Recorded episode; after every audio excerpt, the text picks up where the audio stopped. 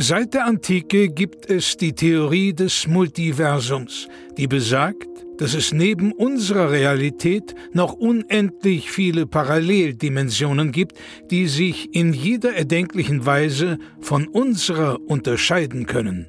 Einem Forscherteam ist es nun gelungen, Audiofragmente dieser fremden Welten zu empfangen. Doch dabei stießen sie auf ein rätselhaftes Phänomen. Unabhängig davon, wie sehr sich die Dimensionen unterscheiden, es gibt eine Konstante. Nils und Florentin haben einen Podcast. Hier werden diese Funde erstmals veröffentlicht.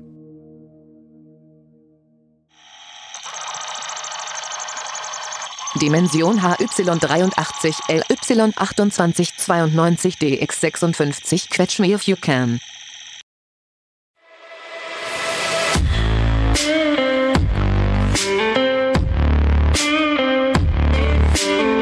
Einen wunderschönen guten Tag und hallo zur Folge 62 von Quetsch If You Can, eurem Quetschball-Podcast. Natürlich wie immer mit Nils. Herzlich willkommen, liebe Leute. Ich freue mich sehr. Eine Nigel-Nagel-neue Ausgabe. Hinter uns liegt der 17. Spieltag der Quetschball-Bundesliga. Und wir wollen natürlich heute wieder über all das sprechen, was passiert ist auf den Plätzen da draußen. Welche Spieler haben sich hier vorgetan? Wer hat enttäuscht? Wir schauen natürlich wieder auf die Tabelle, reflektieren einfach den Spieltag und was so passiert ist. Und da muss man sagen, Florentin, picke packe voll. Ey, es ist so viel passiert. Ich weiß nicht, ich glaube, ich habe noch nie so viel Zeit in den Foren verbracht und auf Social Media und Posts gelesen. Es gab so viele kontroverse Themen diese Woche. Es spitzt sich zu. Es ist endlich mal wieder interessant in der Quetschballwelt. Man muss ja sagen, die letzte Saison war ja wirklich langweilig. Natürlich, die favorisierten äh, Favoriten haben gewonnen und äh, alle anderen sind abgestiegen. Aber jetzt tut sich was und das gefällt mir richtig gut. Vor allem natürlich auch wegen der neuen ähm, Drittelzeitregelung, die jetzt neu eingetreten ist. Vielleicht können wir da mal drüber reden. Ich finde, die hat die neue Saison wirklich belebt.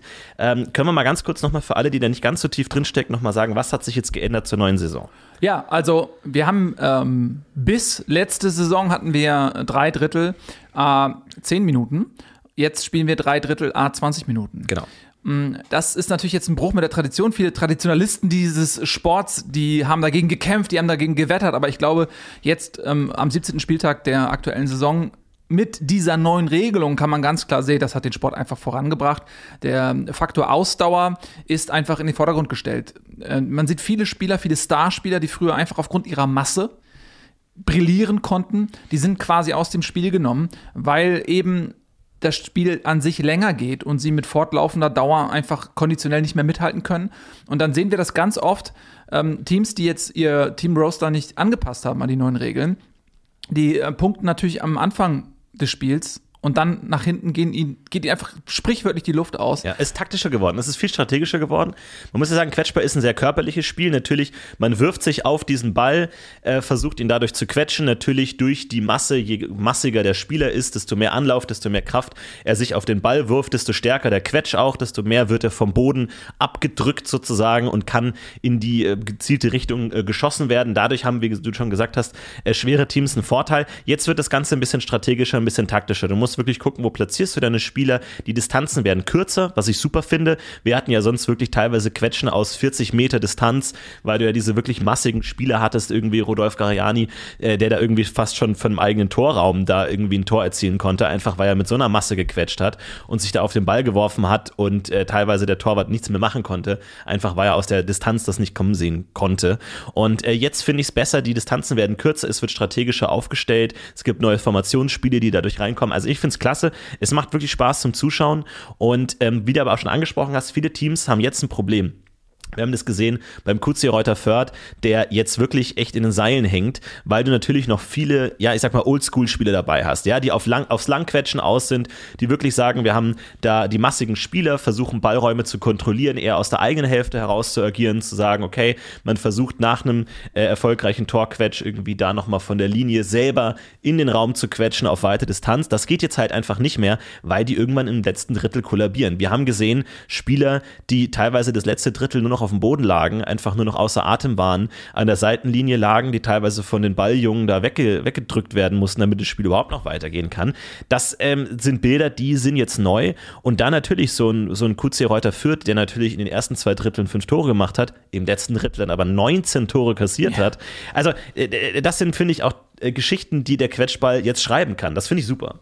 Ja, das ist fantastisch. Also das bricht alles auf. Also wir hatten ja ähm, all die Jahre eine relativ eintönige Liga, muss man einfach so sagen. Die Fälle waren verteilt, der, die Schere ging immer weiter auseinander. Du hattest natürlich jetzt ähm, ähm, hier die Fettburger, die ähm, äh, QVC Fettburg, die ja quasi zehnmal hintereinander deutscher Meister geworden sind, Ja. war sicherlich auch ein Grund mit dann für diese Regeländerung. Und die haben natürlich ihre ganzen Stars mit langjährigen Verträgen ausgestattet. Ja, Hugo Tschetschesow zum Beispiel hat ja einen 20-jährigen Vertrag, das muss sich mal vorstellen. 20-Jahres-Vertrag, einer der besten Spieler der Welt. Und ähm, ja, die Fettburger sitzen jetzt auf diesen Verträgen. Die sitzen auf diesen Verträgen. Das Spiel hat sich aber derartig verändert, dass diese voluminösen Spieler eigentlich gar keine Rolle mehr spielen. Also sie können immer noch eine Rolle spielen, ja, aber eben nicht mehr diese dominante. Was natürlich jetzt schwierig ist, weil sie müssen diese Verträge bezahlen. Die Spieler werden nicht mehr wechseln, also die werden sich nicht mehr los. Nee. Das Spiel hat sich verändert. Die haben ja auch, muss man sagen, wenig Zukunft ne? in dem neuen Bild von, von Quetschball. Entweder du sagst, die, du baust die Mannschaft komplett um, jetzt auf diesen neuen strategischen, äh, taktischeren Stil, oder du versuchst in irgendeiner Weise dieser Regelung noch Einspruch zu erheben. Weil natürlich jetzt der Trainer von, vom QC Fettburg, äh, Rudi Stepp, der natürlich versucht hat, da auch jetzt ähm, ja, Protest einzulegen, zu gesagt haben, das ist für mich kein Quetschball mehr. Das ging ja so ein bisschen auch durch die Medien irgendwie. Da gibt es ja viele Memes, äh, wo man dann gesehen hat, wie er da irgendwie auf seinem Parkplatz äh, seinen Autoschlüssel nicht gefunden hat und dann Unterschrift, das ist für mich kein Quetschball mehr, ist so ein geflügeltes Wort geworden. Ich habe Ja. auch die Woche echt viel gelacht darüber, aber der, der, die Kritik ist ja trifft ja nicht nur auf taube Ohren. Viele haben gesagt, das ist nicht mehr mein Quetschball. Ähm, ich will einfach diese langen äh, Quetschen aus 40 Metern sehen. Wirklich, wir kennen es, wie gesagt, du hast es gesagt, Hugo Tschetschew, der einfach dafür bekannt ist, aus teilweise 40, 50 Metern zu treffen. Das war natürlich auch immer Sachen, die sich gut verkauft haben. In Medien irgendwie die zehn besten Quetschen wurden, äh, Listen waren eigentlich fast fast immer komplett von ihm gefüllt. Das sind natürlich Dinge, an die sich die, die Quetschball-Zuschauer auch gewöhnt haben und wo jetzt vielleicht auch viele nicht so Interesse haben an diesem neuen Stil. Äh, was sagst du da? Ist es jetzt nur eine Art von ihm, sage ich mal, dem Abstieg vorauszukommen und sich, sich selber zu retten? Oder hat er wirklich einen validen Punkt da? Beides. Also zum einen hat er natürlich völlig recht. So, das Spiel hat sich verändert und wenn du Profiteur des alten Spiels bist, wenn du deinen ganzen Stil alles darauf ausgerichtet hast und jetzt kommt eine Veränderung, die dich dann auch irrelevant macht, so ein bisschen obsolet macht. Das ist natürlich jetzt für den Spieler selbst, auch für die Vereine, die sich äh, langfristig auf diese Art des Spiels eingestellt haben, ist es natürlich ein super GAU. Ist ja ganz klar. Hugo Tschetschew, ähm, ja, der wiegt um die 200 Kilo. So, ähm, an guten Tagen. ja, An ja. schlechten 250. Und ja, man muss sich das ja so vorstellen, der hat da gewartet, dann wurde ihm so ein bisschen von seinen Zuspielern, es gibt ja um, um Hugo Tschetschew herum, er hat ja weiter hinten gespielt, er so in der Libero-Position wurde, wurde ihm der Ball zugequetscht und dann hat er sich mit seiner Masse hinten auf den hinteren Teil des Balls raufgewuchtet, der Ball ja ungefähr 1,50 Meter hoch ähm, und konnte den dann von hinten einfach fast übers gesamte Feld quetschen.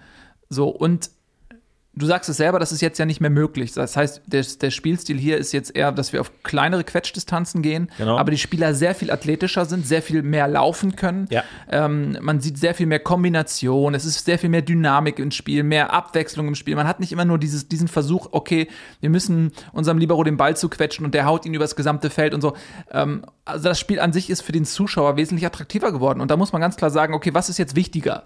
Äh, ist es jetzt wichtiger, dass alles beim Alten bleibt, damit ähm, die Etablierten ihren Status nicht verlieren? Oder ist es wichtiger, dass man diesen Sport auch in die Zukunft führt? Weil der Sport an sich konkurriert ja auch mit anderen Sportarten. Und da muss man eben auch dafür sorgen, dass Quetschball zum Zuschauen einfach für die Konsumenten Ja. Einfach attraktiv Ja, bleibt. er ist unberechenbar geworden, er ist unvorhersehbar geworden. Ne? Also wenn wir uns erinnern an die, an die Szenen von Hugo Tschetschew, der teilweise wirklich aus drei Meter Entfernung Anlauf genommen hat, diesen wuchtigen, massigen Körper in Bewegung gesetzt hat, ausgeholt hat zu einem riesigen Sprung, sich auf den Ball hat drauffallen lassen, ihn dadurch wirklich über große Distanzen gequetscht. Das waren Spielzüge, die konnten selbst die Amateure mitverfolgen. Ja, du hast, äh, ich äh, saß als Kind vom Fernseher und ich habe verstanden, was da passiert. Heutzutage ist es unvorhersehbarer, weil du durch diese kurzen strategischen äh, durch diese gewandteren Spieler, diese athletischen Spieler. Also ich sehe da Parango Stietz als einen der wirklich größten äh, Talente des neuen Quetschballstils, der teilweise schmächtiger ist, wendiger, wo du teilweise aber auch überhaupt nicht weißt, in welche Richtung geht es jetzt gerade. Ja? Also der wirft sich auf den Ball drauf und du weißt nicht, quetscht er nach links, quetscht er nach rechts, quetscht er voraus, quetscht er zurück, was wir teilweise gesehen haben. Der hat eine ganz interessante Quetsch-Dribbel-Strategie fast entwickelt, wo er wirklich nur kurz quetscht. Also er steigt dann immer mit dem Fuß auf den Ball, quetscht ihn kurze Distanzen, kann sozusagen eine große Kontrolle bringen, aber auch jedes Passspiel. Ja? Also er hat immer Optionen offen, wo du früher halt wirklich schon äh, den Quetschball hast von meilenweit anfliegen sehen, wusstest, was der Spielzug ist. Jetzt mit Parango Stiez bist du einfach immer, ähm, sozusagen musst du immer gucken, was passiert. Und das ist, glaube ich, auch ein Spielstil, den vielen alteingesessenen Fans nicht gefällt, die selber das Gefühl haben, sie verstehen das Spiel nicht mehr, das Spiel ist zu schnell für sie, sie verstehen nicht, was der Spielzug, was wollen die jetzt erreichen und am Ende fällt das Tor und sie haben gar nicht verstanden, was los ist. Da muss auch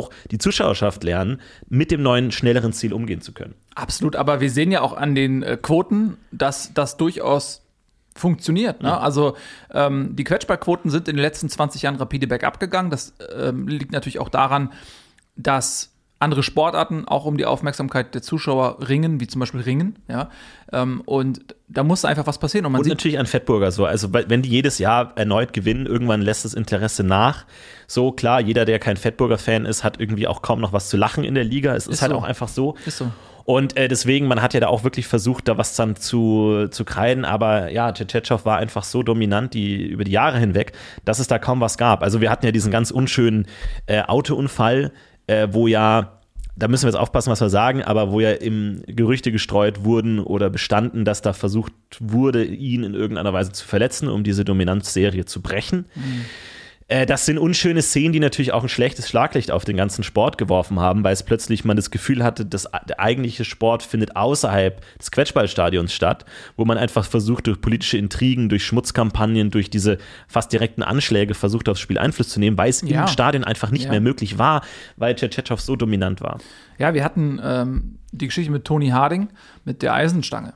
Ja. ja als äh, Tony Harding, ähm, wir wissen, ähm, kennen ihn alle, Toni Harding von ähm, Werder Bremen, der so frustriert war, dass ja, Tschetschesow im Prinzip mit äh, Fettburg ja jedes Spiel dominiert hat, dass er ähm, so einen ganz stümperhaften Anschlag verübt hat. Mit einer Eisenstange hat er Tschetschesow aufgelauert und wollte ihm das Knie zertrümmern. Ja.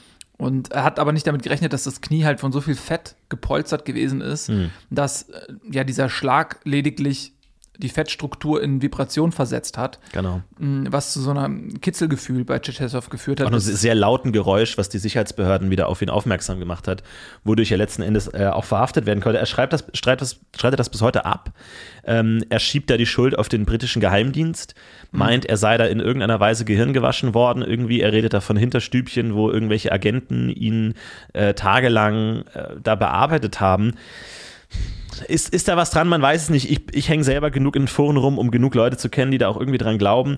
Aber ich glaube, da versucht einfach nur jemand seine Karriere zu retten. Und ähm, ich meine, ja, Klar, der ausländische Einfluss auf den Sport ist bekannt, aber nicht in der Form. Nein. Wir sind hier in keinem Agenten-Thriller. Äh, hier sind immer noch Leute unterwegs, die irgendwie mit einer Brechstange versuchen, Leute einzukloppen. Ja, da muss man auch mal ganz jetzt, äh, diese Diplomatie auch mal, ich weiß, wir müssen da ein bisschen vorsichtig sein. Wir sind hier ja, der führende, kann man auch mal sagen, Quetschball Sport-Podcast. Mittlerweile, ja. Seit vielen, Woche. vielen Dank. Die neuen ja. Zahlen sind raus. Vielen, vielen Dank. Wir, wir sind auf Platz 1. Äh, freut uns natürlich sehr. Und äh, vielen Dank für die ganzen neuen äh, Zuhörerinnen und Zuhörer, die wir haben. Mhm. Freut uns, danke. Freut uns. Und auf Platz 2 kann man sagen, haben wir verdrängt äh, den Catchball-Funk. Genau. Ja, auf Platz 2 verdrängt. Und ähm, hier MML auf Platz 3.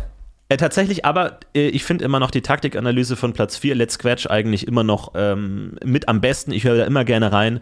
Also äh, Tobi Quetscher, finde ich, macht da immer einen fantastischen Job, da wirklich auch die Spielzüge zu analysieren. Und ich finde, der hat gerade jetzt mit dem neuen Spielstil der taktischen ähm, Quetschball-Ära vielleicht sogar äh, die Chance, zu einem der wichtigsten Quetschball-Analysten zu werden. Du hast völlig recht, weil natürlich der Tiefgang ähm, ihm auch ganz andere Möglichkeiten gibt, in diesem zu schwimmen, ja, in der Welt des Quetsch, ja. der Quetsch-Analyse zu schwimmen. Aber ich muss auch sagen, äh, Tobi Quetscher ist diese Sendung. Ja? Da gibt es ja noch drei oder vier andere, die mit, das mit ihm zusammen machen. Ja, das, das, das skippe ich immer. Das ist mir dann. Und die sind ganz offensichtlich, was machen die da eigentlich? Weißt du, Tobi Quetscher trägt diese Sendung mit jedem Wortbeitrag. Ja. Und die anderen versuchen irgendwie so, ja, entweder sie reden ihm nach dem Mund oder sie sagen irgendwas völlig Bescheuertes, was bei Tobi Quetscher nur so Augenrollen äh, verursacht. Ich frage mich mal, ja, Junge, macht's doch alleine. Was willst du denn mit diesen anderen Typen noch? Nee, ist jetzt auch gar nicht böse gemeint, irgendwie, wenn, wenn Platz 1 auf Platz 4 jetzt runterschaut. Das ist jetzt, kommt jetzt blöd rüber. Aber ich finde auch so, weil da ist oft auch die Kompetenz nicht da und man versucht es dann mit so einem ganz unangebrachten Humoransatz zu überspielen. Ich finde das einfach, äh, das braucht's nicht irgendwie. Quetschball hat einfach auch so viel Dramaturgie und Drama und äh, Tiefgang. Da muss man gar nicht da irgendwie mit diesen Penela-Scherzen da irgendwie äh, ran. Also äh, jetzt mal nur als, als Kritik. Wir sind ja hier ehrlich, ich meine, die, die Quetschball-Podcast-Szene, das- wir sind ein kleiner Haufen. Äh, wir kennen uns alle untereinander so. Das ist, dürft ihr nicht falsch verstehen, das ist jetzt nicht irgendwie Drama oder Beef.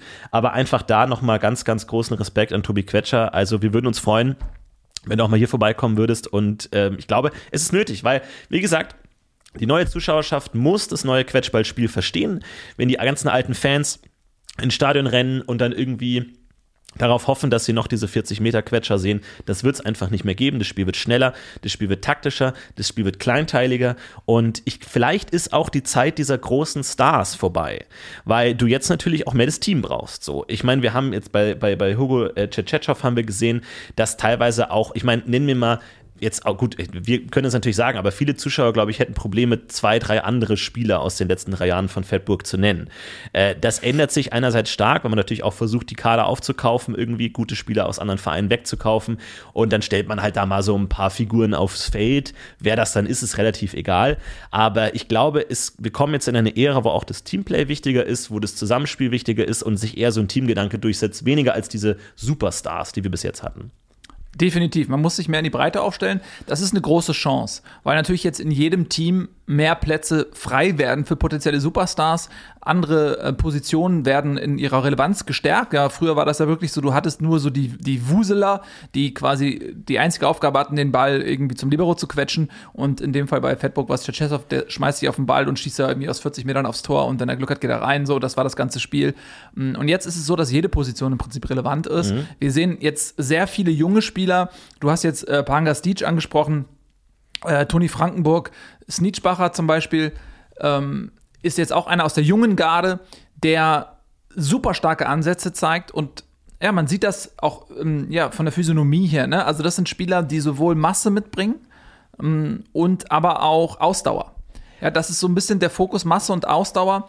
Und dann ist natürlich die Präzision wichtig. Ja, wie, wie schleuderst du deinen dein Körper? Und da trennt sich die Spreu vom Weizen, weil du hast viele Leute, die bringen das Gesamtpaket mit, Ausdauer und aber auch die nötige Körpermasse.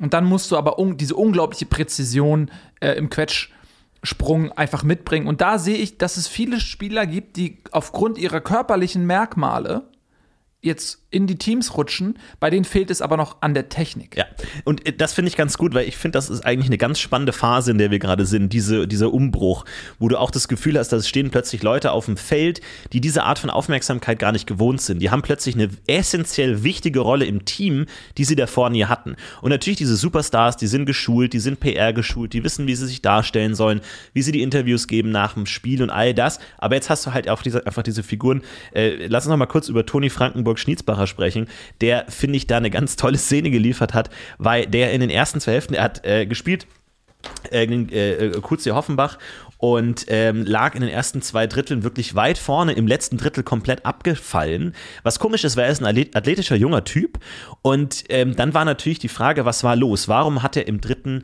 Drittel so schlecht performt? Und er hat im, im, im Interview nach dem Spiel ganz offen gesagt und ich finde das so toll, weil normalerweise bist du ja diese PR-Antworten gewohnt von diesen Superstars, so du da an, ja, okay, der Trainer und hier und da, aber äh, Toni Frankenburg-Schnietzbacher meinte einfach, ja, es hab, hat anscheinend in der Drittelpause äh, Chicken Wings gegeben. Und sie haben Chicken Wings gegeben, gegessen mit der ganzen Mannschaft. Und er hatte, meinte er, zwischen den Zähnen noch so Fleiß, Fleischfetzen hängen. Äh, und das hat ihn so abgelenkt im dritten Drittel, dass er nicht mehr getroffen hat. Also erstens, ich finde es einfach so geil, dass die, die Chicken Wings essen nach zwei Drittel Spiel. Ich dachte, also wenn dann, dass die irgendwie so halt diese Proteinriegel oder halt so Profi-Athleten Sachen essen, äh, aber plötzlich kommt er und sagt, nee, bei uns ist es normal, vom dritten Drittel gibt es bei uns so einen Korb Chicken Wings und dann einfach dieser Profisportler, der irgendwie diese Fleischfetzen zwischen den Zähnen hat, nichts mehr trifft, sich nicht konzentrieren kann.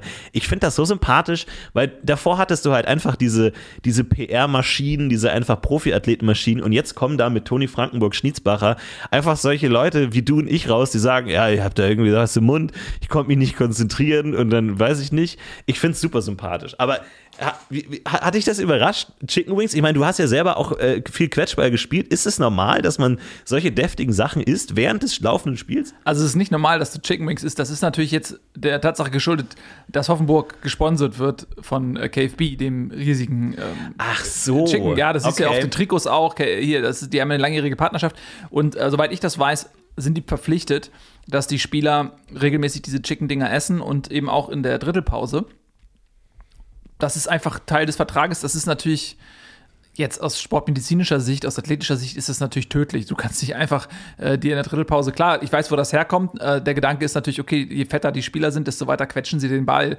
Ja, ist ja logisch. Aber das ist, hm. das ist natürlich ähm, tödlich. Und ich habe selbst gespielt, das weißt du, ähm, ich war auch aktiv in der dritten Liga, habe mich dann leider schwer verletzt. Ja, die Geschichte ist, glaube ich, allgemein bekannt. Ich war einer der, ja, der größten Talente, muss man jetzt auch nicht wieder erzählen. Und dann kam diese Geschichte da. Du, ey, vielleicht kommt es noch. Vielleicht ist mit dem neuen Stil, vielleicht hast du noch mal eine Möglichkeit zurückzukehren. Aber du meinst, das war eher Sponsoring äh, begründet, diese KFB-Partnerschaft, dadurch, dass man da die Chicken Wings nochmal erwähnt hat. Jetzt ja, ist er doch ein PR-Schwein. Äh, ich dachte, das wäre mal ein authentischer Moment gewesen.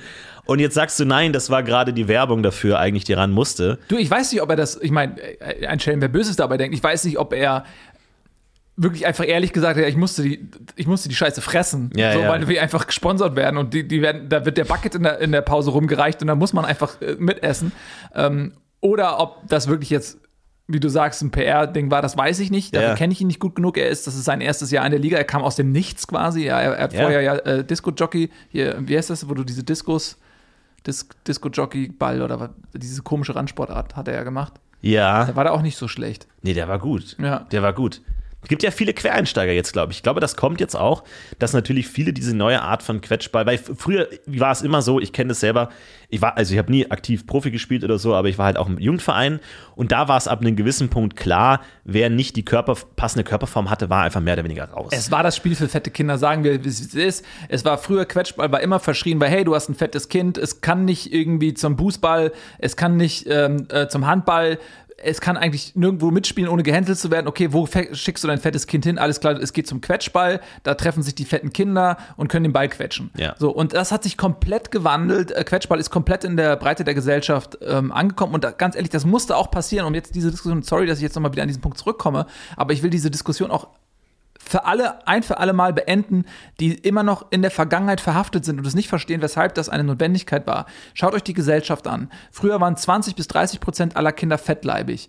Natürlich sind die alle zum Quetschball gegangen. Es gab einen sehr soliden Zulauf. Es war eine Breitensportart. Aber durch diese neue Gesundheitsoffensive, gesund ernähren, Sport treiben und so weiter, ähm, siehst du einen ganz eklatanten Rückgang der Fettleibigkeit. Wir sind heute bei einem erschreckenden ähm, Prozentpunkt von 5 äh, 5% aller Kinder sind nur noch fettleibig und es ist immer noch rückläufig. So, das heißt, die Sportart stand vor dem Aus. Und wenn wir nichts geändert hätten, dann wäre die Sportart in, in dem, im Nichts verloren gegangen, in der Geschichte der gescheiterten Sportarten aufgenommen worden. Und durch diese notwendige Änderung sind wir jetzt an einem, an einem richtig guten Punkt. Quetschball ist zurück im Breitensport. Du siehst immer mehr auch dünnere Kinder, mittler, mitteldünne bis äh, halb fette Kinder, die Quetschball wunderbar spielen können. Und das ist eine goldene Zukunft für diese Sportart, für unser Land. Äh, Wir haben äh, nächstes Jahr die großen Quetschball-Weltmeisterschaften. Wenn wir diesen Trend fortsetzen können, muss ich dir ganz ehrlich sagen, da kommen wir gleich noch zu, sehe ich Deutschland durchaus als Mitfavorit. Ja, auf jeden Fall. Ich meine, das war ja ein großer Grund, warum es nicht so viel Nachwuchs gab, warum diese Star-Athleten halt so ein bisschen auf, auf, allein auf weiter Flur standen.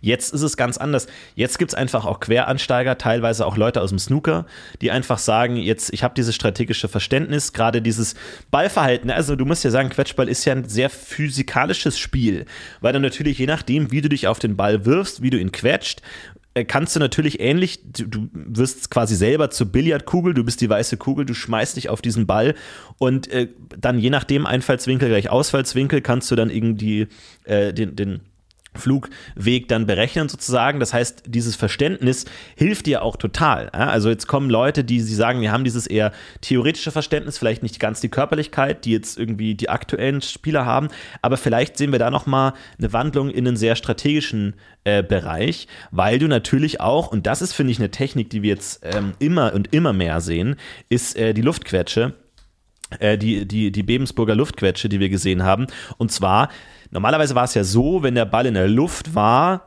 konntest du ihn nicht quetschen, weil er, du brauchst ja einen Widerstand äh, zu quetschen. Diese, diese recht elastischen Bälle, die auch immer wieder eingeölt werden irgendwie. Deswegen gab es ja auch ursprünglich diese Drittelpausen, damit der Ball eingeölt mhm. werden konnte, damit du ihn gut quetschen kannst. Und ähm, wo, wo wir auch noch darüber sprechen müssen, wie das jetzt bei den 20-Minütigen aussieht, weil der, der wurde echt teilweise gegen Ende des Drittels sehr trocken. Und da hat man gesehen, dass das teilweise auch verletzungstechnisch schwierig ist. Kommen wir gleich dazu. Mhm. Und ähm, deswegen gab es ja nicht die Möglichkeit, den Ball in der Luft zu quetschen, sondern du musstest gucken, er muss aufkommen, auf dem Boden sein, dann kannst du mit dem Widerstand des Bodens neu quetschen, es sei denn, du quetscht gegen einen anderen Spieler, gegnerischen Spieler oder einen Mitspieler. Und jetzt haben wir tatsächlich gesehen, äh, beim Bebenshofer, dass du aus der Luft zwei Spieler springen in der Luft quasi gegeneinander, als würden sie beide um den Ball kämpfen, ist nicht der Fall. Sie springen und quetschen den Ball in der Luft ein, in der Zange, um ihn aus der Luft nochmal neu zu schießen mit wirklich tödlichen Torschüssen. Ja. Der Torwart völlig überfordert. Das ist eine Technik, die sehen wir jetzt immer häufiger, die vielleicht zu einer Standardtechnik wird, vielleicht sogar zu der Standardschusstechnik, weil sie hat halt viele Vorteile. Ja, sie hat, also sie ist erstmal unfassbar anspruchsvoll auszuführen. Du brauchst ähm, zwei ähm, Spieler, die ja physikalisch ähnlich geartet sind, genau. ja, physiognomisch auch, ne? Äh, die müssen beide über eine gute Sprungkraft verfügen und gleichzeitig eben auch noch über eine unglaubliche Stabilität, weil erstmal müssen sie ungefähr gleich hoch springen, weil wenn sie, wenn sie nicht synchron sind, dann fliegt der Ball in eine falsche Richtung. Dann, mhm. dann, hat der Schuss nicht die Präzision. Das heißt, da diese Koordinationsarbeit, diese Abstimmungsarbeit, das muss im Training wieder und wieder trainiert werden, bis das automatisiert ist. Du musst Pärchen bilden. Äh, wir sehen das ganz oft und das ist total interessant. Dieser Sport ist gerade sowas von im Wandel. Wir sehen auf dem Feld auch Pärchenbildung. Du musst, musst mal darauf achten. Wir haben hier äh, zum Beispiel Schmidt und Schnusel. Ähm, die beiden, äh, ähm, Schmidt und Schnusel, die quasi immer maximal so zehn Meter voneinander entfernt auf dem Feld agieren. Achte mal drauf. Mhm. Ähm, die orientieren sich immer aneinander und sobald sie die Chance haben, den Ball Volley zu nehmen, äh, sind sie quasi wie blind äh, wie im Blindenverständnis miteinander, springen hoch, beide ungefähr die gleiche Höhe und äh, rammen den Ball zwischen sich, also quetschen den so richtig hart. Und das äh, ist etwas, äh, das werden wir viel, viel häufiger sehen. Ich gehe davon aus, dass das Spiel sich dahin entwickeln wird, auch dass wir oft diese Zweierpaarung auf dem Feld sehen, die sich dann ähm, immer aneinander orientieren und gleichzeitig dann das gesamte Team sich im Feld auch orientiert an den jeweiligen Zweierpaarungen. Es wird Verschiebungen geben. Ja welche Position im Feld nimmst du ein? Du musst alle ähm, Areale des Felds abdecken, aber gleichzeitig eben auch ja, bereit sein für diesen Volleyschuss. Und die Mannschaften, und da ist Fettburg zum Beispiel, äh, die sind durchgereicht auf, ja, auf Platz 16 mittlerweile. Unglaublich. Abstiegsbedroht. Unfassbar. Unfassbar. Wer hätte das von einem Jahr gedacht? Also jeder, der aus dem Koma gerade aufwacht und die Tabelle anschaut, ja. äh, kriegt den Schock seines Lebens. Ja. Fettburg auf 16. Fettburg auf 16. Das gab es seit, seit 1804 nicht mehr. Ja, wirklich. So. Ähm, und ja, das ist einfach fantastisch zu sehen, wie, wie dieser Sport sich wandelt. Und äh, man sieht es auch in anderen Ländern, das ist jetzt ja ähm, nicht nur in Deutschland so, sondern das ist halt ja eine globale Regeländerung. Und da sieht man natürlich ganz klar, dass jetzt die Amerikaner, die ja eigentlich immer die Hausmacht waren im Quetschball, ja. einfach weil sie über die meisten fetten Menschen verfügten, ähm, dass die jetzt überhaupt nicht mehr zur Rande kommen. Äh, die sind, was die Umstellung angeht, noch sehr weit hinten dran und ich glaube bei den Weltmeisterschaften. Ey, die Weltquetschmeisterschaften im, im August werden, glaube ich, nochmal komplett alles durchmischen. Ja. Äh, ich habe da teilweise auch Szenen aus Marokko gesehen, wo teilweise diese Bebensburger Luftquetsche von drei Personen gemacht wurde. Also oh. wie man sich wirklich zusammenringt. Ja. Auch teilweise die dann natürlich auch, wie sieht das Gegenspiel aus, ja, wenn du siehst, okay, da gibt es diese Pärchen, wie versuche ich da als äh, Abwehrspieler da zu agieren? Also versuche ich mich selber als Quetschwiderstand anzubieten, sozusagen da rauszuquetschen, weil es ist ja ein Spielzug, der eigentlich sehr leicht zu antizipieren ist. Du kannst ja ganz geometrisch wenn du die beiden siehst, weißt du, der Quetschball muss zwischen den beiden landen, damit die Luftquetsche funktioniert. Kannst dich also da direkt schon positionieren, da dazwischen stellen oder sozusagen in dem Moment, in dem diese Luftquetsche stattfindet, dich einfach davor stellen, um sozusagen durch drei Kräfte den, den Ball in der Mitte zu halten. Also ich glaube, da auch strategisch entstehen da ganz, ganz viele tolle Sachen. Fantastisch, ja. Es ist, es ist wirklich unglaublich, was da passiert. Wie auch jede, weil es ist ja so, ähm, man hat ja immer gesagt, dadurch, dass es ja äh, die, äh, diese ähm, übergreifenden äh, Matches nicht mehr gab seit 2009, außer jetzt natürlich der Weltquetschmeisterschaft, hat man gesagt, äh, Isolationismus, jede, jedes Land macht so ein bisschen sein eigenes Ding, ähm, es gibt nicht den Austausch, Spieleraustausch auch nicht so groß.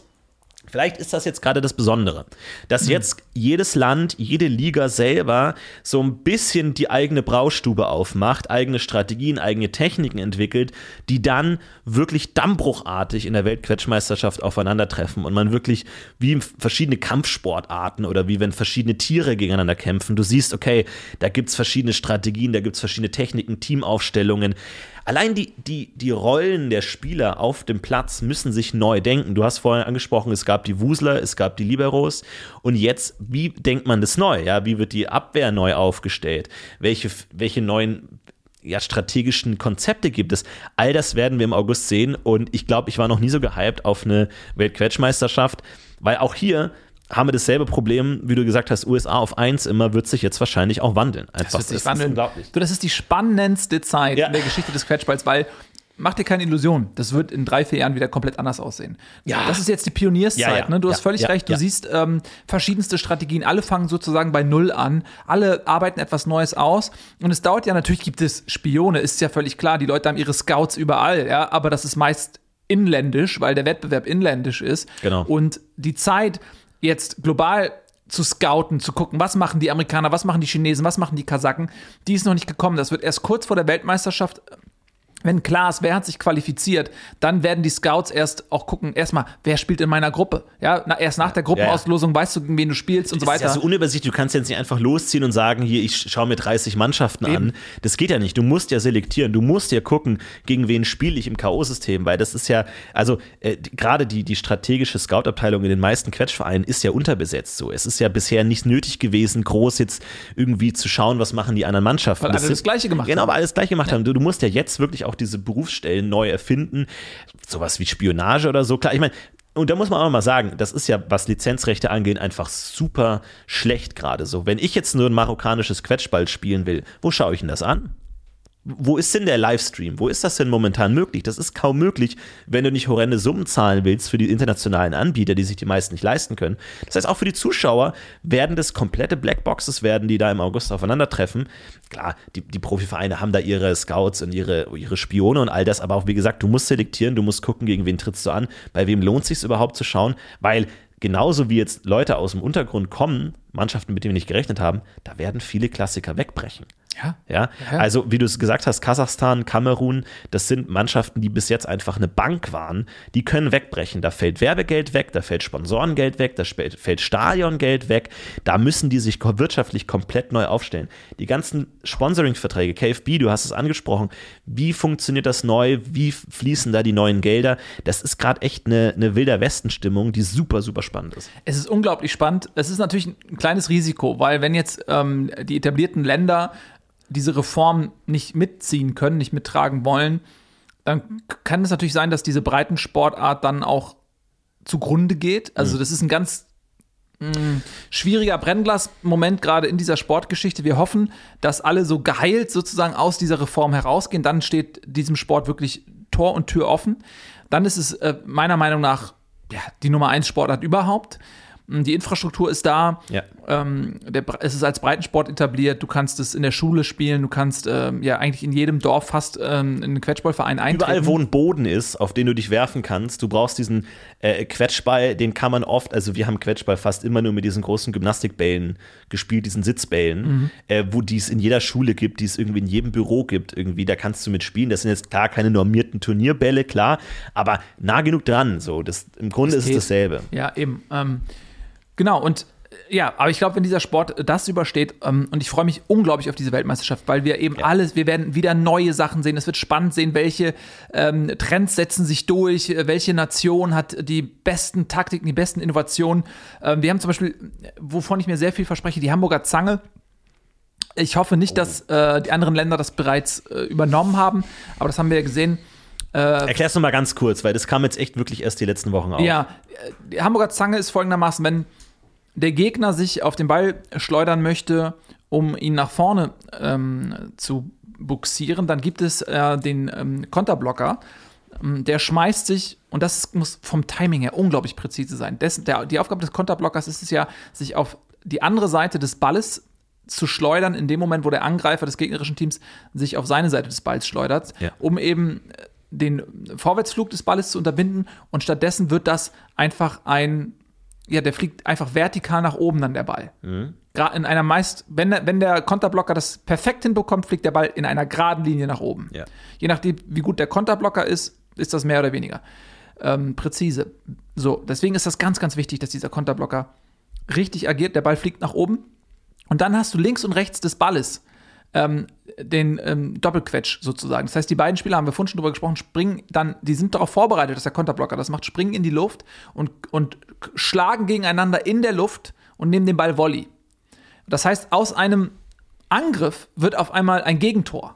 Und das ist, ähm, ja, die Hamburger Zange äh, vom, vom Quatschballverein Hamburg äh, etabliert. Jetzt sehen wir im Prinzip ab dem dritten Spieltag machen sie es ständig. Also irgendwas haben die da trainiert. Ab dem dritten Spieltag haben sie es irgendwie eingeführt. Irgendwas muss da passiert sein, ja. Ja, die haben äh, neue Trainingsmethoden, äh, neue Trainer auch teilweise. Das ist ich, ähm, ähm, hier zum Beispiel Harry Schubert, der ähm, neue Co-Trainer. Da wusste man überhaupt nicht, wer ist das? Kannte kein Schwein. Das ist eine interessante äh, Figur, Harry Schubert. Der kam ja ursprünglich aus äh, einer komplett anderen Sportart. Der kam ja ursprünglich tatsächlich aus dem Papierflieger Weitwurf. Ja. Also kannte ich gar nicht davor, null. Ich habe mir da jetzt mal ein paar Videos angeguckt, so, weil mich die, diese Personalie auch total interessiert hat. Der war ja tatsächlich Europameister im Papierflieger Weitwurf. Und das ist ja super spannend, weil wo ist jetzt da die Verbindung? Bei, bei Snooker habe ich es verstanden, ja, weil du ja so diese, diese, ballphysikalischen äh, Figuren hast. Aber beim Papierfliegerweitwurf, was ist da der Hintergrund? Weil du, es ist ja eine Zartheit. ne? Man muss ja sagen, Quetschball, klar, strategischer Anspruch war, war da, auch hier und da leicht, aber es war eine recht raue Sportart. Ne? Also durch dieses ständige Draufwerfen, gegeneinander werfen, klar, wenn da so wirklich mehrere massige Männer sich auf so einen Ball werfen, der kann auch mal platzen. Ähm, das ist tatsächlich einige Male, einige Male vorgekommen. Das ist natürlich schwierig. Der ist natürlich auch mit ähm, Gasen gefüllt. Äh, und wenn die austreten, einem recht schnell ins Gesicht blasen, wenn du da als Verteidiger auf der falschen Seite bist, an der Naht, äh, dann, dann kann das wirklich böse ausgehen. Also, ähm, gab es den Tod- Todesfall in den 80ern, ähm, als, als Harry Czarnecki äh, da leider ähm, mehr oder weniger, ja, also, also durch diese Gase, die ganz schnell durch Nasenlöcher eingetreten sind in sein Gehirn, äh, eine Schädelerweiterung hatte, da mehrere Schädelfrakturen hatte. Das war, das war hart. Da wurde lange diskutiert, soll es geändert werden. Am Ende hieß es nein. Und deswegen ist die Gefahr weiterhin da. Natürlich die Frage jetzt mit diesen ganzen technischen Sachen, mit der Hamburger Zange, mit der Bebelsbacher Luftquetsche, wenn du all diese Techniken, die sich ja wirklich nah am Ball befinden, viel Druck ausüben, kann das wiederkommen? Siehst du die, die Gefahr da wieder, dass wir in zwei Jahren diese ganze Diskussion von vorne beginnen, wenn da irgendwie mal wieder hier die Trommelfälle platzen und all das? Ja, das kannst du ja nie ausschließen, dass das passiert. Aber ich meine, in welcher Sportart ist es nicht so? Also äh, nenn mir eine Mannschaftssportart, wo die Gefahr einer bleibenden Verletzung nicht gegeben ist. Und da finde ich, da wird man dem Sport auch einfach nicht gerecht gegenüber, wenn man jetzt die ganze Zeit darüber redet. Ich sehe es fast ein bisschen anders als du, weil dadurch, dass jetzt die Spieler eben nicht mehr diese Masse haben, nicht mehr wirklich nur auf, auf Kilogramm pro Quadratzentimeter gerechnet wird, glaube ich, dass der Druck des Balles in der Gesamtheit eher niedriger ist, aber eben er wird präziser ausgeführt, vielleicht mit ein bisschen mehr Schnellkraft. Ich glaube, dass, dass die Gefahr eher gesunken ist, dass der Ball explodieren könnte. Wir haben natürlich, ja, also Trommelfell, Verletzungen und solche Sachen, das kommt immer mal wieder vor, aber jetzt wirklich wie dieser schreckliche Todesfall, also das war jetzt einmal in 30 Jahren. Ja, ist natürlich auch die Überlegung. Ne? Also man muss ja sagen, Turnierbälle sind mit einem Gasgemisch auf Heliumbasis auch gefüllt, einfach um die Flugeigenschaften zu verbessern. Deswegen habe ich vorhin gesagt, auch der Gymnastikball im Schulhof ist nicht ganz dasselbe, weil natürlich diese Profibälle natürlich auch eine andere Dichte haben, äh, was natürlich dazu geführt hat, dass teilweise auch, als der dann geplatzt ist, natürlich die Sicherheitskräfte nicht schnell genug gerufen werden konnten. Einfach bei Helium, wir wissen es, die Stimme wird verändert, die Kommunikationsschwierigkeiten entstehen plötzlich in dem Moment und äh, dadurch konnten einfach auch die Sicherheitskräfte Sicherheitskräfte nicht schnell genug eingreifen. Inwiefern muss man da auch das Gasgemisch anpassen? Hast du das Gefühl, es ist irgendwann zu, zu luftig, zu viel Ball in der Luft, zu leicht? Fehlt die Bodenhaftung irgendwann?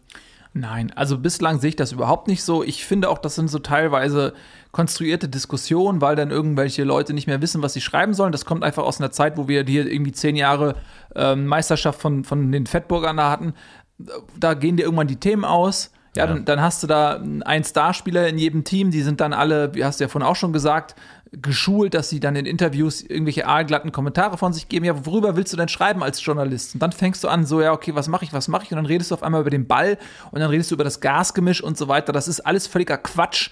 Das muss man auch ganz klar mal sagen. Hm, es geht da, finde ich, jetzt keine erhöhte Gefahr aus. Ich finde, die Mischung ist nach wie vor gut. Wir sehen attraktive, schnelle Spiele mittlerweile.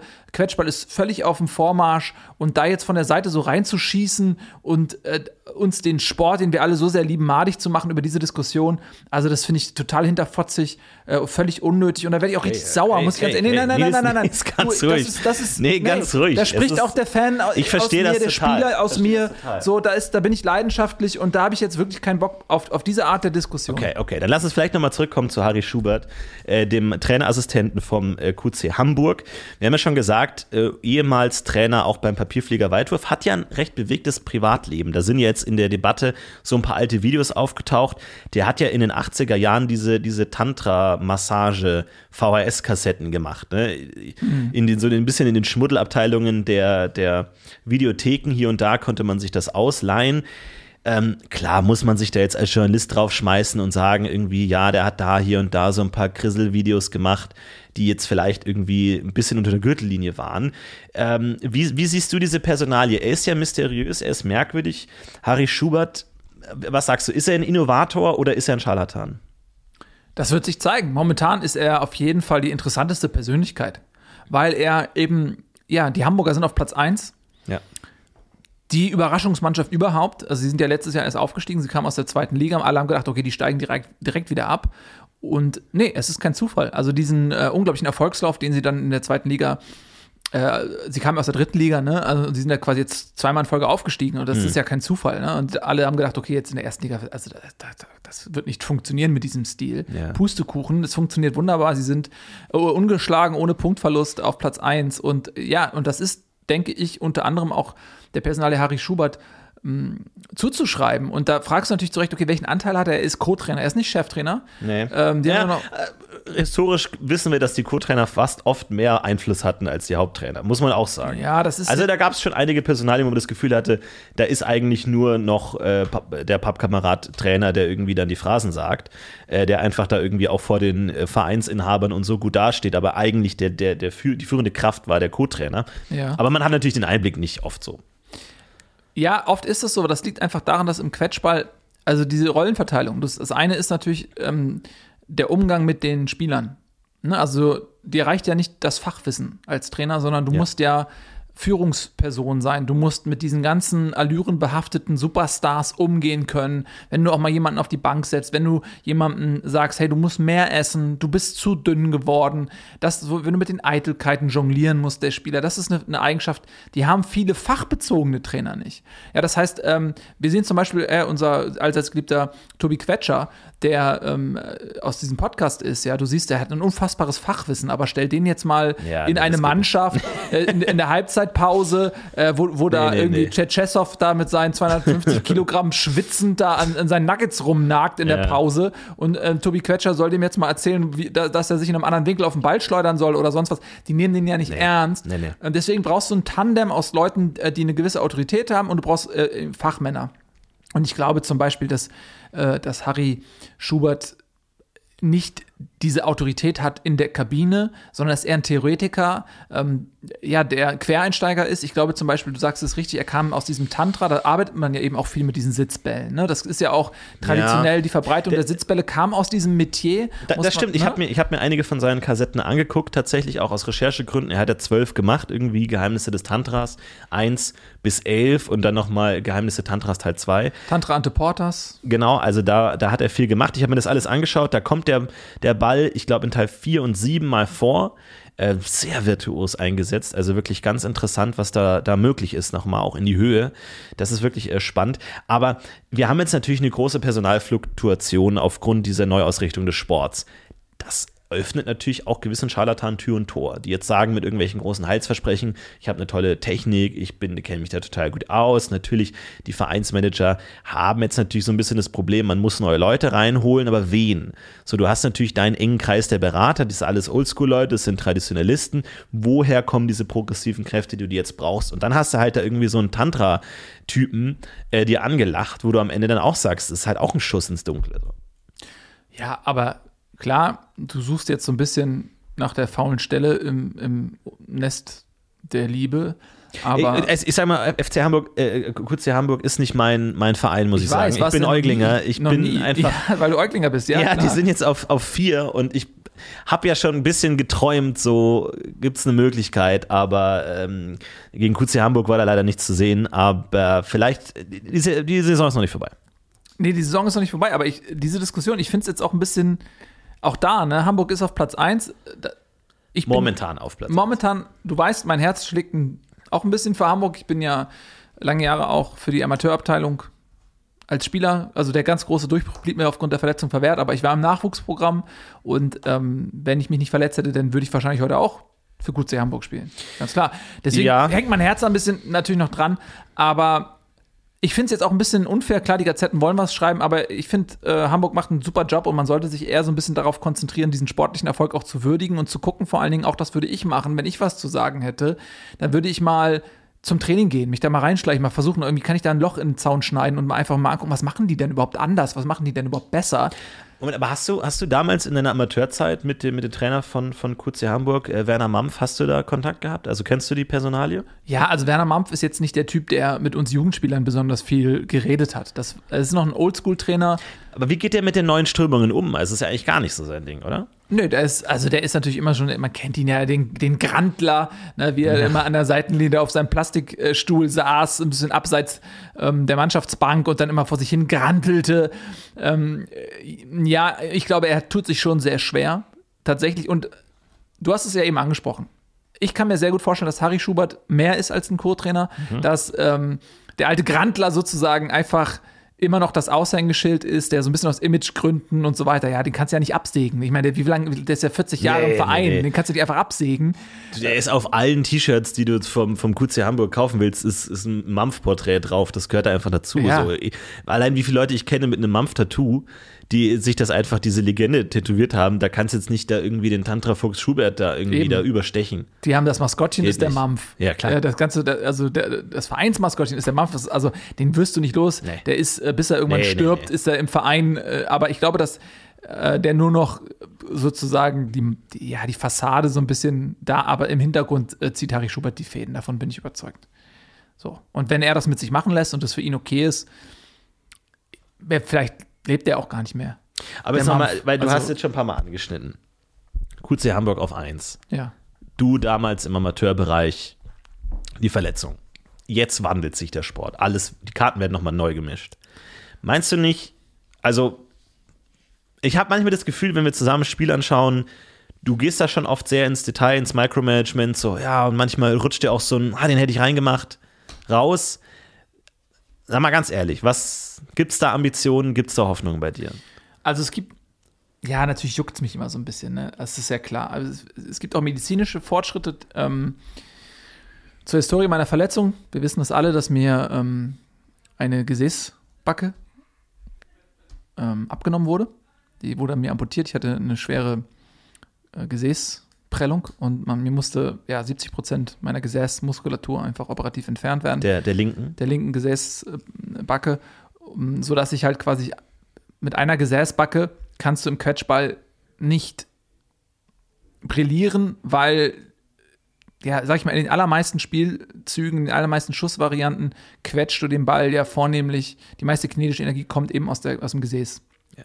Und wenn dir die Hälfte des Gesäßes fehlt, dann hast du zum einen ganz große Schwierigkeiten, den Ball so präzise zu treffen und zum anderen auch mit der, mit, ja, mit der nötigen Energie, mit der nötigen Masse zu treffen. Man sieht es ja nicht an, du trägst eine Prothese. Genau, und diese Prothesen, und das ist ehrlich gesagt meine Hoffnung, im Zusammenspiel mit der Veränderung eben des Spiels, dass ich mit, mit der neuen Gesäßtechnologie, und es gibt jetzt sozusagen ein ja, auf Silikon basierendes ähm, Transplantat regelrecht. Also das ist dauerhaft. Ne? Ich muss ja mein, meine, äh, nehme ich sonst immer nachts ab, auch so zum Schlafen und so weiter. Mhm. Ähm, aber jetzt diese neuen, das sind halt dauerhafte Prothesen, die sieht man auch kaum, die unterscheiden sich kaum von Original, vom Originalgesäß. Und ähm, da, ich habe jetzt nächste Woche einen OP-Termin. Ach, wirklich? Ja, wo ich jetzt die neueste Variante dauerhaft eingesetzt bekomme. Und äh, nebenbei mache ich ein bisschen, mache mich ein bisschen fit. Ich laufe, mache Sport. Was, was, was sind das für Sport, was sind das für Techniken, für Übungen, wie man da wieder so ein bisschen auch das Gefühl, das Körpergefühl wieder in diese Körperstelle bringt? Ja, ich mache zum Beispiel ähm, so Sprünge. Ne? Also du, klar, ich habe natürlich zu Hause auch noch ähm, meinen kleinen Quetschball-Court, so, wo ich dann vornehmlich dann erstmal so Probesprünge mache auf den Ball, einfach mal ohne Gegnereinwirkung, gucken, dass mein Körper wieder in, in dieses Muskelgedächtnis reinkommt, in die Automatisierung reinkommt. Äh, du darfst ja nicht drüber nachdenken, sondern musst das, äh, das muss flüssig kommen, instinktiv muss der Sprung kommen. Ähm, da muss ich wieder reinkommen, dass mein Körper diesen, das Aufprallmomentum wieder richtig abfedert. Viele Verletzungen kommen ja jetzt nicht durch platzende Bälle, so wie das jetzt einige suggerieren, sondern viele kommen durch das falsche Aufprallen. Genau. Äh, wenn du dich falsch abrollst, wenn du den Ball nicht triffst und fällst auf den harten Boden, solche Sachen, da kommen die Verletzungen. Ja, das, das musst du vermeiden. Da arbeite ich gerade dran, wieder am Körpergedächtnis. Und ja, wenn, wenn dann natürlich dann eine erfolgreiche Transplantation stattgefunden hat und ich merke, okay, ich fühle mich gut, mein Körper nimmt das gut an, alles, dann ähm, ja, dann wieso nicht, ja? Wieso nicht nochmal versuchen, klar. Jetzt muss man ja sagen, die Verletzung damals, es war ja nicht rein deine Schuld. Nein. Es ist ja momentan einer der Äuglinger, Uli Harich, der dich damals gefault hat. Das war ein Foul. Also, es wurde als Foul gepfiffen. Ob es tatsächlich ein Foul ist, ist nicht ganz klar. Ich bin Äuglinger Fan, bin ich super ehrlich. Deswegen muss ich da natürlich auch zum Verein stehen. Heißt es nicht, dass ich nicht sage, dass es kein echtes Foul war, aber einfach, dass, dass, die, das- dass es falsch gepfiffen wurde. Sagen wir es so. Wie jetzt falsch Es war keine wurde? blaue Karte. So. Es war einfach. Natürlich, das war die es war blauste keine- Karte, war dunkelblau. Nein, nein, es war eine, es war maximal eine grüne, keine blaue Karte. So. Du, der hat mich Und das ist in der Luft, der hat mich in der Luft, hat er quasi eine Hamburger Zange gemacht, bevor es die Hamburger Zange überhaupt gab, hat er mit seinem Kollegen äh, Peter Wegener mich in der Luft zerquetscht. Ja, aber du Und dann bin ich auf dem abgerutscht. Boden. Nein, ich bin ich nicht hab's mir abgerutscht. angeguckt. Ich, du bist Ich komplett bin abgerutscht. hochgesprungen, um auf denAll zu quetschen. Die beiden haben nicht mal versucht, ähm, und äh, hier, Uli Wegener ist ja noch mal, äh, der ist straffrei davon gekommen. Ja, über den redet ja gar keiner. Ähm, der, Ja, das stimmt. Der hätte auch eine grüne verdient. Es wären zwei grüne gewesen. Nein, zwei einer blaue. Der Nein. ja nicht mal die grüne bekommen. Ist- haben mich Nein, in der Luft Du bist zerquetscht. dazu emotional drin. Ich kann, kann verstehen, du kannst es aus deiner Perspektive nicht gesehen haben. Du bist ja komplett weggerutscht. Wo bin ich denn weg? Und dann bin ich auf den Boden geknallt. Also, ganz ehrlich, Flori, bei allem Respekt. Ich weiß, du hast jetzt nicht diesen Halbprofi-Hintergrund wie ich. Du bist, kommst eher aus Fansicht und deswegen, okay, sei es vielleicht zu deiner Entschuldigung angeführt, dass du jetzt auch aus Fansicht da jetzt nicht ganz die Brille abnehmen kannst, ja. Aber wenn das keine, sorry, wenn das keine blaue Karte war, dann muss ich deine fachliche Kompetenz fast in Frage stellen. Wir beide sind involviert und ähm, von daher, wie sähe das denn aus jetzt? Also angenommen, du kommst zurück und würdest gegen Uli Harich spielen. Gibt's, ist da noch eine Art von Gram nach all der Zeit drin oder, oder hast du das überwunden? Nee, das habe ich völlig überwunden. Ähm, also ich kann dir nicht sagen, was passiert, wenn ich ihn auf dem Feld sehe. Was dann mit mir passiert, was ich dann, das kann ich jetzt gar nicht simulieren. Ich sage mir jetzt, okay, alles klar, Schwamm drüber. So ist der Quetschball, so, aber wenn ich ihn dann auf dem Feld nochmal sehr gut, er ist jetzt auch nicht mehr der Jüngste. Ne? Also er war ja damals, damals einer von den alten Haudegen, er hat noch diese raue Schule ja auch kennengelernt. Äh, unter Peter Brunster hat er dieses, dieses körperliche, dieses auch in den Gegner reingehen und so, das war ja so deren Ding, bis die Regeln dann so ein bisschen geändert wurden und er war so ein Anachronismus, der da auf dem Feld rumhumpelte und, und heute ist er, wie alt ist der Mann? Der ist ja Ende 40 fast schon. Er hat ja jetzt auch sein, sein Buch rausgebracht, äh, Uli Harich, ich denke also Harich, hat er, hat er rausgebracht und äh, tatsächlich, ich habe es gelesen, ist, ich finde es ein tolles Buch. Das ist doch kein tolles Buch. Es ist natürlich, man muss es immer mit le- lesen, als ob es mit einer Brille geschrieben wurde, natürlich, im Sinne von natürlich beschönigend. Äh, ich denke mal, du hast das Kapitel auch über den, Ja. das Foul gelesen. Ich habe das gelesen, ein ganzes Kapitel, ja. Und, also mal ehrlich, das ist, wie kann ein Mann nach all der Zeit so wenig selbstreflektiv sein und einfach, einfach mal zugeben, ja, okay, das war einfach ein mieses Foul von mir. Er schreibt aber auch, dass du weggerutscht bist. Er schreibt hier, und dann die Sache mit dem Kasper Nils. Und das ist, von dem bist du Fan, oder was? Ich bin kein Fan von Uli Harich persönlich. Ich bin ein Euglinger. Ich bin Euglinger pur. Und deswegen bin ich da auch einfach Teil des Teams in gewisser Weise. Als 14. Mann auf dem Feld. Und also du hast, den, du hast das Buch gelesen. Ja, natürlich. Und du hast auch die Beschreibung, wie er dann auch gespendet hat für deine, für deine Amputation und alles, als du im Koma lagst. Also die Spendenquittung möchte ich gerne mal sehen. Er schreibt, er hat gespendet 20.000. Wo ist das Geld? Habe ich nie was von gesehen. Du lagst zwei Wochen im Koma. Ich meine, Ja, das okay, da kann er alles erzählen. Also der soll er mal die Spendenquittung bitte. Ähm, also jetzt die vorliegen. Kopie der Spendenquittung in ein Buch sch ja, aber dann soll er das jetzt vorlegen. Ich, hier öffentlich, ich sag das jetzt, hier, Harich, Uli Harich, wenn du das hörst und ich weiß, du hörst den Podcast, ich weiß, du hörst den Podcast, Uli Harich, du hast jetzt eine Woche Zeit, poste die Spendenquittung von diesen sagenumwobenen 20.000, spende die, sp äh, zeig die jetzt. Und auch da, und wenn er angeblich kein, wenn er angeblich keine Schuld hat, warum spendet er dann?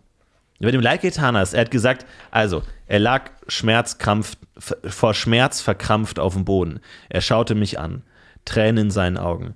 Hilf mir, Uli, hilf mir, Uli, sagte er. Ich bin abgerutscht. Das war's, meine Karriere, sie ist hinüber. Hilfe, Hilfe. Die Tränen quollen ihm aus den verschwollenen Augen herunter. Er packte mich an meiner Hose. Er sagte, Hilf mir, Uli, hilf mir. Ich werde nie ein so guter Quetschballspieler sein wie du. Hilf mir, Uli, töte mich jetzt. Also das mit dem Töte ich habe ich nicht gesagt. Auf gar keinen Fall. Und das zeigt, welche blühende Fantasie dieser Mann hat. Er sollte vielleicht einfach Autor werden und äh, seine Quetschballzeit ist vorbei. Guck dir die Statistiken an von Uli Harich. Ganz ehrlich, ich würde mich freuen, wenn, wir, wenn er noch ein Jahr spielt und ich das nächstes, nächstes Jahr vielleicht für Hamburg das doch noch mal schaffe und wir dann noch mal gegeneinander spielen. Dann doch, das würde jetzt würde mich jetzt in diesem Moment würde mich das sehr sehr reizen, da noch mal gegen Uli Harich zu spielen. Gut, okay. äh, Wir haben es gehört. Äh, Uli, falls du zuschau äh, zuhörst, du hast es gehört. Vielleicht kannst ja auch mal in den Podcast kommen, wenn du möchtest. Wenn, wenn Nils das möchte, vielleicht können wir die Sache ja auch einfach mal in einem Gespräch klären. Und ansonsten, wie gesagt, der Aufruf, du sollst die Quittung posten, dann können wir das vielleicht auch einfach mal klären. So, und jetzt würde ich gerne, bevor wir gleich zum Ende kommen, natürlich unsere Kategorien noch einmal durchgehen. Ja. Und zwar, das ist immer so ein bisschen unser Highlight. Ähm, Florentin, was war für dich der Moment des 17. Spieltags? Ja, ich muss sagen, äh, die Beutelsbacher auf Platz 17, die einmal komplett gegen QC Hamburg 3 zu 0 vorne lagen im ersten Drittel, war für mich fantastisch. Es waren drei Quetschen in so schneller Abfolge, in so schneller Sukzession. Wir haben in vier Minuten drei Quetschtore gesehen, das haben wir so noch nie gesehen. Natürlich, klar, es waren alles drei Latten, aber die gingen alle rein. Das war fantastisch, das war ein wunderschöner Anblick und das war für mich der Punkt, wo ich einfach gesagt habe, die alte Zeit ist vorbei. Die alte Zeit ist vorbei. Es fängt eine neue Epoche an. In dem Moment, dieses dreimal, ist ja dieser charakteristische, charakteristische Ton, wenn der Quetschball die Latte trifft, dieses schellende, klingende, das ganze Stadion vibriert. Es ist ja alles aus einem Guss. Das war dieses dreimal hintereinander. Das war wirklich wie so eine Totenglocke, die geschlagen hat, wo ich einfach wusste, es ist eine neue Epoche, die anfängt. Es war großartig, äh, dass sie dann 64 zu 3 am Ende verloren haben. Ist schade. Trotzdem, dieses erste Drittel war für mich einfach, ja, wegweisend. Was war dein Highlight?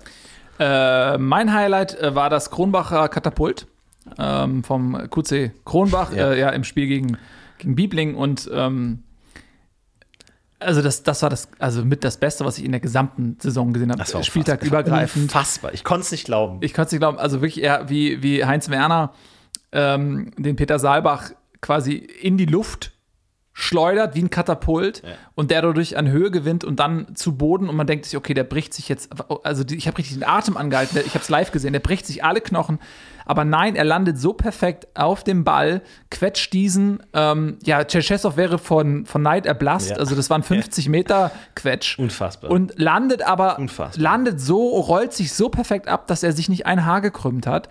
Ähm, und schießt da dieses fantastische Tor, für mich Kandidat für Tor des Jahres. Und deswegen war das mein Moment des 17. Vor allem, ich denke mir, trainiert man sowas? Ja, muss man weil, weil, aber das, vor allem, das ist ein, das ist ein, eine, das ist ein Quetsch, da hast du vielleicht eine, eine Chance von 2%, dass der reingeht. Das ist doch lächerlich, sowas zu, zu trainieren, aus 50 Metern. So, das ist doch, du sagst doch nicht im Training, so wunderbar, jetzt lauf drei Runden und jetzt nochmal Quetscher aus 50 Metern mit Katapult trainieren wir so. Das ist doch albern. Das muss, also das kann, das ist doch sowas Unwahrscheinliches zu trainieren ist doch un unsinnig. Das muss aus dem Moment herausgeboren sein. Oder einfach so ein Alles- oder Nichts-Moment. Nee, also, also unfassbar so. Man musste sagen, der, der war ja früher im äh, Zirkus Schmoncalli auch ähm, Artist.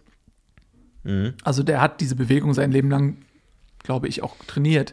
Und wahrscheinlich könnte das jemand anderes gar nicht. Ne? Aber das sind genau diese Quereinsteiger, die diesen Sport auf diese gran grandiose Art und Weise verändern. Und Unfassbar. Unglaublich guter Schuss. Also das Katapult war für mich ähm, das, der, äh, das Highlight des Spieltags. Und jetzt äh, würde ich noch ganz gerne einmal von dir wissen: 17 Spieltage sind rum. Das ist fast Halbzeit der Ja. Saison.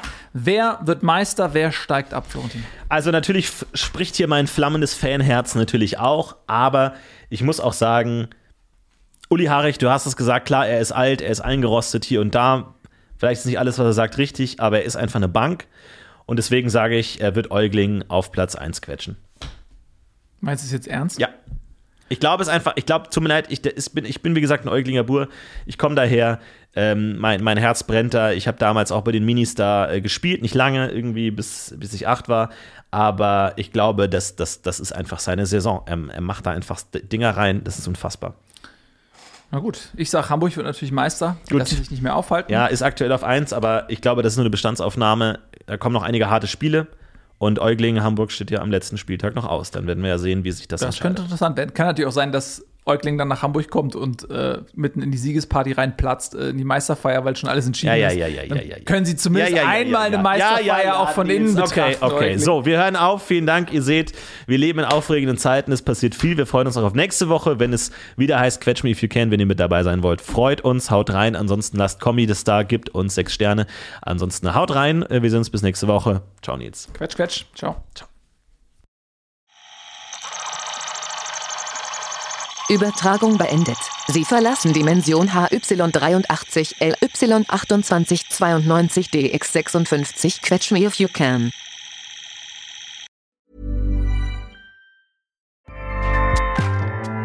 ACAST powers the world's best podcasts.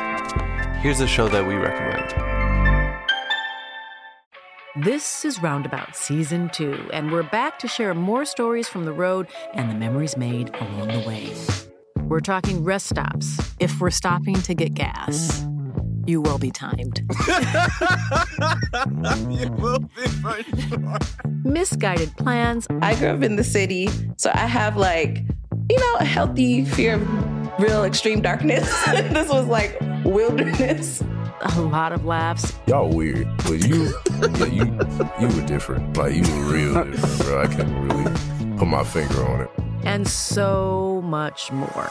Just goes to show that unexpected things sometimes are the best when it comes to a road trip. Roundabout Season 2, presented by Nissan, is live now with new episodes rolling out every Thursday.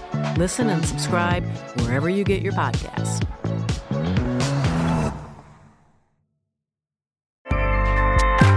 ACAST helps creators launch, grow, and monetize their podcasts everywhere.